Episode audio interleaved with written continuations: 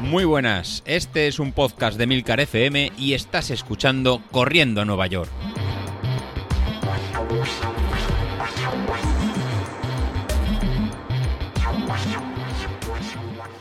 Muy buenos días, ¿cómo estáis? Soy José Luis. Hoy es miércoles y os traigo eh, una buena reflexión basándonos en lo que comentó ayer eh, David. No, a todos nos gusta mucho, mucho correr, a todos nos gusta salir a hacer nuestro deporte favorito, eh, porque nos divierte, nos entretiene, pero al final muchas veces se convierte en una, en una obsesión. Estaba el caso ¿no? de, su cuñado, que con la que está cayendo de, ola de calor, la verdad que nos contaba eso, que salió a las 8 de la tarde y volvió hecho empapado. Y locura de eso yo creo que todos hemos, hemos hecho.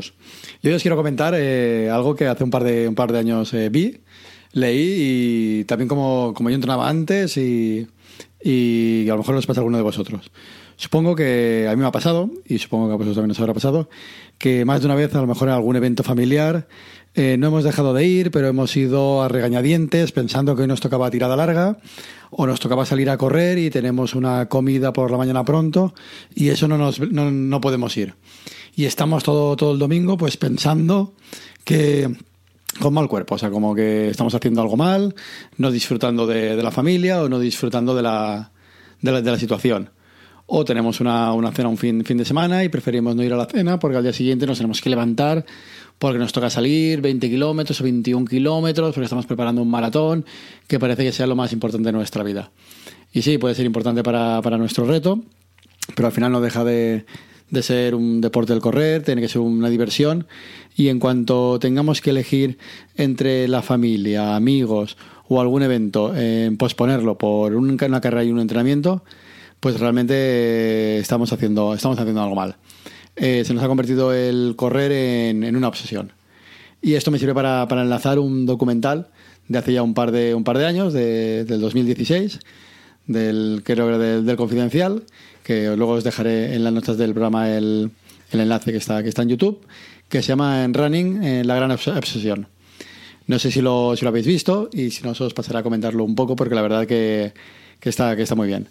Es un documental en el que, en el que hablan pues, en corredores tan populares, o sea, tan, bueno, populares, tan conocidos como el triatleta Iván Raña o, o Martin Fitz. Y en el que ponen a poner un poco en perspectiva ¿no? pues está la gran fiebre que ha habido ahora en, el running, en el que todos hemos empezado a correr y muchos hemos pasado de apenas eh, hacer cacos, apenas empezar a andar, en seis meses hacer una, una maratón. Y la verdad que, que es una verdad, si lo analizas bien, es una verdadera, una verdadera locura. La verdad que el, que el documental está, son, son, son- no llega a la hora, creo que eran 50 y 52 minutos, y la verdad que hace una buena radiografía de lo que sería la obsesión que de estos últimos años en el, lo que ha habido en el, en el mundo del, del, del running. Entonces, ¿qué nos podemos encontrar? Pues bueno, que al final, pues esto ha sido tal explosión, ¿no? Que, que al final hay cada vez más, ¿no? Más cada uno de nosotros que se ha convertido en un deporte eh, muy popular. O sea, yo creo que en cualquier ciudad, aquí por la zona de Levante donde se lo conozco yo, pero por el norte, por Madrid, incluso por el sur, yo creo que hay carreras populares, pues cada, cada fin de semana, bueno, habían carreras populares. La verdad que ahora con el, con el, con el COVID la verdad que se ha parado todo, pero antes de que, de que ahora, pues habían carreras populares cada, cada fin de semana en cualquier pue- pueblo al lado en el que pues podían movilizar mil, mil quinientas personas eh, perfectamente en la, en la carrera.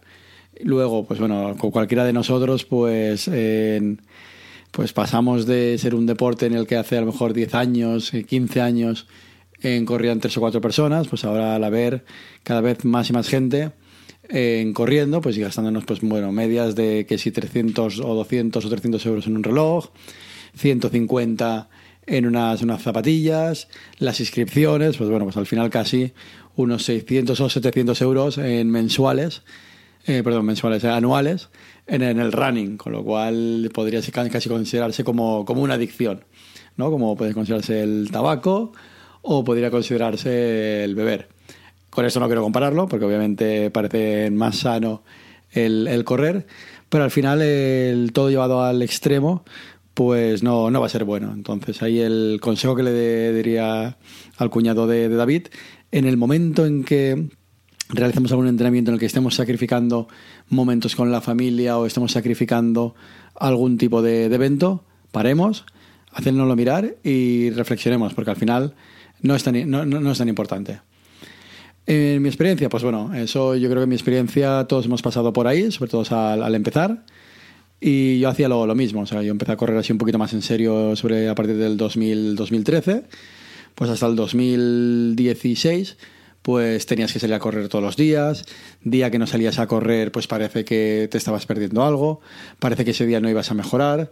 Y al final el objetivo de pues hacer a lo mejor primero era un 10.000 en menos de una hora, luego en menos de 55 minutos, luego menos de 50 minutos, ves que vas evolucionando, entonces entras en, en, dinámicas de todos los días tengo que correr, todos los días tengo que salir, y si hoy no he salido, pues debería haber salido, debería haber salido, debería haber salido, y le vas dando, le vas dando vueltas.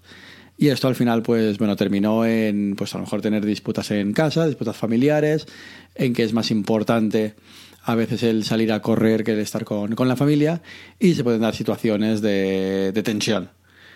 ¿Cómo lo solucioné? Pues bueno, al final eh, la forma de solucionarlo es, eh, por supuesto, poner eh, por delante familia y eventos. Es mucho más importante que, que este hobby, porque si no, no se puede, no se puede compaginar. Y la otra forma que a mí me sirvió para desconectar y ser ordenado es intentar seguir un, plan de entrenamiento. ¿Por qué? Porque en ese plan de entrenamiento, en el que hemos realizado, por ejemplo, de, tres días, tenía perfectamente claro, muy, claro, definido lo que tocaba cada, cada día. Y ya te quitas la, la, presión de tener que salir todos los días a realizar un entrenamiento porque, porque sí. Pues serán a lo mejor entrenamientos menos exigentes, a lo mejor no te van a permitir hacer a lo mejor una gran marca en una maratón, ya que para hacer grandes marcas pues necesitas entrenar en volúmenes mucho, mucho más altos, pero sí que me va a permitir pues estar en un estado de, de forma aceptable y realizar en, pues, en salidas y poder disfrutar de este deporte de forma, ¿no? de, de forma, de forma correcta.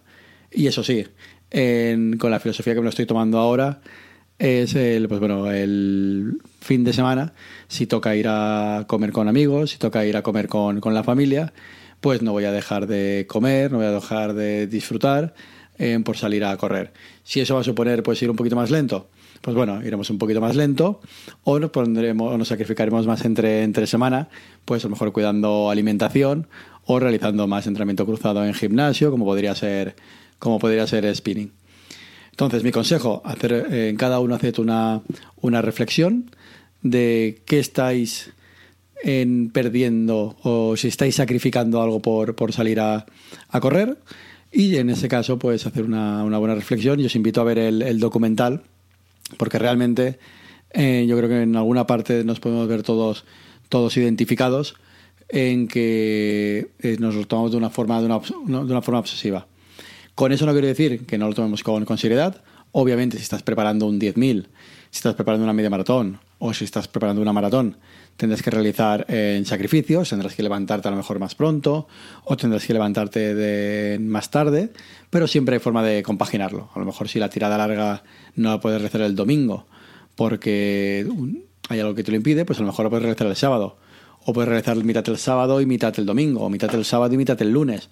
Al final para, para el cuerpo lo que va a ser positivo es esa carga de kilómetros. No va a ser efectivo que tiene que ser un domingo a las 8 de la mañana, porque es cuando salen mis amigos o, sale, o cuando sale mi, mi, mi, grupo.